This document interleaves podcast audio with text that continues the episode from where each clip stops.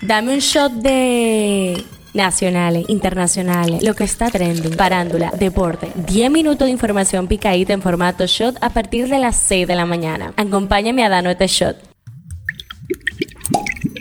Buen día, feliz jueves 7 de diciembre, soy Gabriela Delao y esto es el Show Diario. El tema que está caliente aquí. El candidato de la corriente jurídica del Partido Revolucionario Moderno, Joan López, quien no reconoce el triunfo de Trajano Vidal Potentini como certificó la Comisión Nacional Electoral del Colegio de Abogados de la República Dominicana, irá a los tribunales este jueves para impugnar lo que considera un proceso fraudulento, confirmó una fuente a Diario Libre. López acusó a los organizadores de los comicios de aceptar la alianza ilegal de los candidatos Trajano Vidal Potentini, Diego José García y José Juan Zapata bajo la orientación de Leonel Fernández, Radames Jiménez y Roberto Rosario. El tema que está caliente allá. Un tiroteo en la Universidad de Nevada en Las Vegas ha provocado múltiples víctimas, indicó la Policía Metropolitana de la ciudad en sus estimaciones iniciales sobre el suceso, agregando poco después que un sospechoso había sido neutralizado. La policía no especificó el número de afectados ni si se trata de muertos o heridos y sostuvo solo que parece haber múltiples víctimas. Esto es lo que está trending. Las unidades de guardacostas de la Armada de Colombia rescataron a dos dominicanos que se encontraban a la deriva en un barco tipo langostera en aguas del departamento de La Guajira, en el extremo norte del país. Agentes de la Dirección Nacional de Control de Drogas confiscaron más de 33 kilos de cocaína líquida en un cargamento de envases llenos de sazón y bebidas lácteas durante un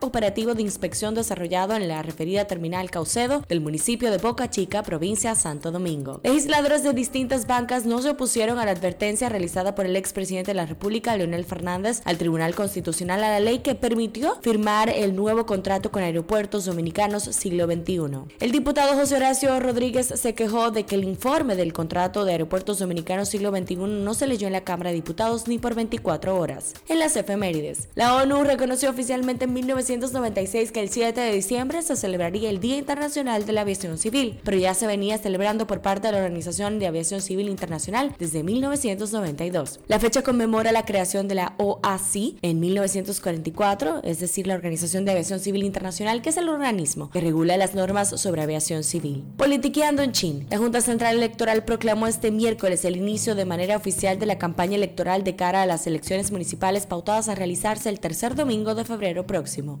Hablando un poco de salud, el brote de cólera detectado desde hace varias semanas en comunidades de Barahón y Bauruco sigue afectando a poblaciones residentes, sobre todo en Batelles. Esta semana las autoridades del Ministerio de Salud Pública informaron la confirmación de cuatro nuevos casos positivos de cólera, con lo que se elevan a 33 los pacientes confirmados, de los cuales 29 son haitianos y 4 dominicanos. Un shot deportivo. Los Toros del Este designaron a Mendy López como dirigente por el resto de la temporada en sustitución de Lino Rivera en búsqueda de alcanzar un puesto clasificatorio a los playoffs. ¿Sabías que? El haitiano estadounidense Joseph Vincent, detenido en Estados Unidos junto con varios sospechosos de haber participado en el 2021 en el magnicidio del presidente de Haití, Jovenel Moïse, se declarará culpable en diciembre en una corte federal de Miami, Florida, según documentos judiciales. Vincent, quien compareció en febrero pasado en una corte de Miami solicitó el martes una audiencia de cambio de declaración de culpabilidad que el juez José Martínez programó para el 5 de diciembre. Cifra del día, 11.589 millones de pesos. El tesorero nacional Luis Delgado Sánchez afirmó que el gobierno a través de la Tesorería Nacional ha pagado 11.589 millones de pesos en regalía pascual y esperan completar el pago total el viernes. Este shot llega a ustedes gracias a Harina Mazorca. Esto ha sido todo por el día de hoy. Recuerden seguirnos en nuestras redes arroba